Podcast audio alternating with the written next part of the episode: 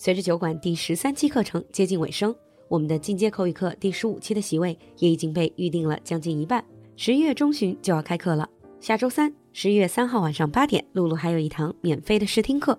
如果你对酒馆课程感兴趣，那就赶快联系小助手来试听吧。微信是 l u l u x j g，l u l u 就是露露，x j g 是小酒馆的汉语拼音首字母。我们在酒馆等你。Hi everyone, and welcome back to America Under the Microscope. Hi James. Hi Lulu, long time no see. Yeah, definitely. What are we going to talk about today? Well, there is a holiday that's going to be coming around the corner real soon that involves monsters, witches, and other Ah. scary things. One of my favorite, Halloween. Yep, Halloween is probably one of the most popular holidays in America where we do not have a day off from work. Mm, but it's probably one of the funnest and most creative holidays in America, right? Well, I remember as a kid, it was one of the holidays we looked forward to the most in mm, year. Mm. Okay. In actually, I was talking to Alan about witches. So in this whole Halloween season, we're doing a few episodes. Let's talk about Halloween. First of all, you know, in Chinese, it's called Wan Sheng Jie, right? Mm -hmm. But that's actually not right because 万圣 is All Saints. But All Saints Day, isn't it November the 1st? All Saints Day is November the 1st. Halloween is the 31st of October, so the day before. So it's the eve of All Saints Day. 所以其实 Halloween 应该是万圣节前夜。All Saints Day is a Christian holiday. Right, it's one of the Christian festivals. I'm entirely sure what it is about.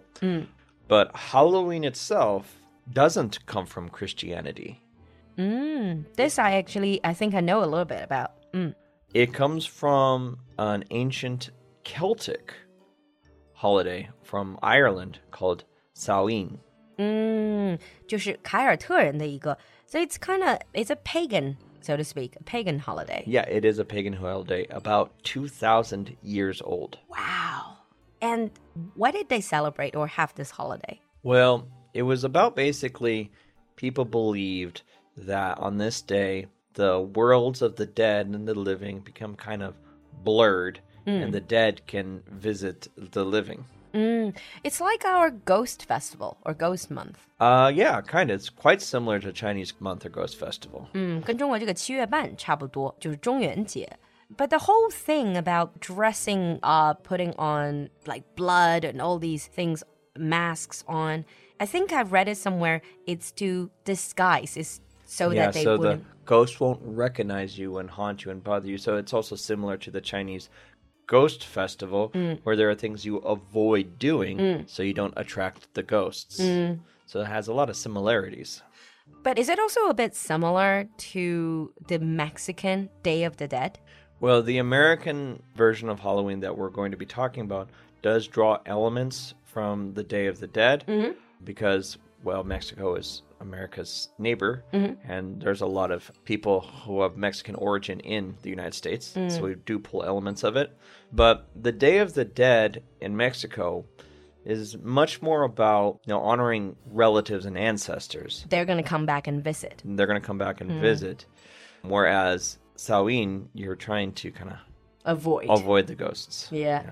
I think our ghost festival perhaps has an element of both. You do believe your relatives, your family members who have passed away will come back, but uh, the nasty things will also come back. Mm. But let's talk about the American version. Right. I think most people know Halloween is because all these really fun looking activities and people would dress up. Right. So the first thing most people think was like, "Ooh, this is a day we can dress up." and yeah, and people get very creative with their costumes. I mean, if you look at small children, you'll probably see a hundred thousand Elsas or mm. whatever other popular cartoon Disney character, mm. as these tend to be popular with children. Adults kind of get very creative with their costumes and they'll dress up in all kinds of different things. The standard witches and monsters and and people even dress up to go to work on that day. Depends on your office but yes some companies some work will allow you to mm. dress up for fun. Well if you got a pretty creative or cool boss i guess that ha can happen. The other thing that i think most of our listeners know is trick or treat. What is trick or treat? Exactly? Yeah, the rhyme trick or treat. Smell my feet, give me something good to eat. if you don't, I don't care. I'll pull down your underwear. I've never heard of that. well, that little rhyme kind of encapsulates this whole thing. Mm. Trick or treating is when we go to people's homes, door to door, mm. knock on the door as kids and say trick or treat. And then people will usually give you treat treats. you. So they'll give you candy in your bag. Mm. Now, if they don't give you candy, some people will play tricks on the home.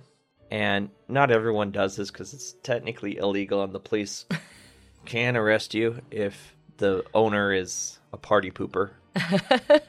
uh, but common tricks would be things like throwing toilet paper onto their trees. Ah, uh, TP. Yeah. So you TP someone's house or so. Mostly trees. When house would be a lot of work. Mm. Or throwing eggs on windows and things like this are common tricks. But this is mostly if they are not giving you candy. Right. And it's not that common to do that because it is frowned upon, mm. even though that's what we say trick or treat. Because nowadays, when people go trick or treating, it's kids being watched by their parents. Mm. And the parents are not going to let their children cause property damage. True, because they will be the one who are paying yeah. by the end of it. It's usually parents, as you can see, usually parents, and then they send their kids to knock on the door. It'd be an interesting experience for the kids. And then usually whoever is coming to the door, they will have candy or chocolate ready for the kid. So does that mean if your neighborhood is all doing trick or treat, even if you don't have kids, you have to prepare candy? Well, some people do, not everyone. The general rule is in America, if you are willing to accept trick or treating, you would generally decorate your home slightly. Ah, I mean, you don't have to go like crazy, crazy, but you know, you have your lights on, and you might have somewhere that says "Happy Halloween." Mm.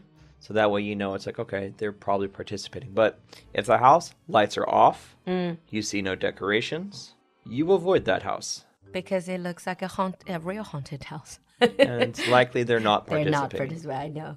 Mm. And then you also have Halloween parties? Very common. So kids and adults have Halloween parties. Even schools mm. will do Halloween events.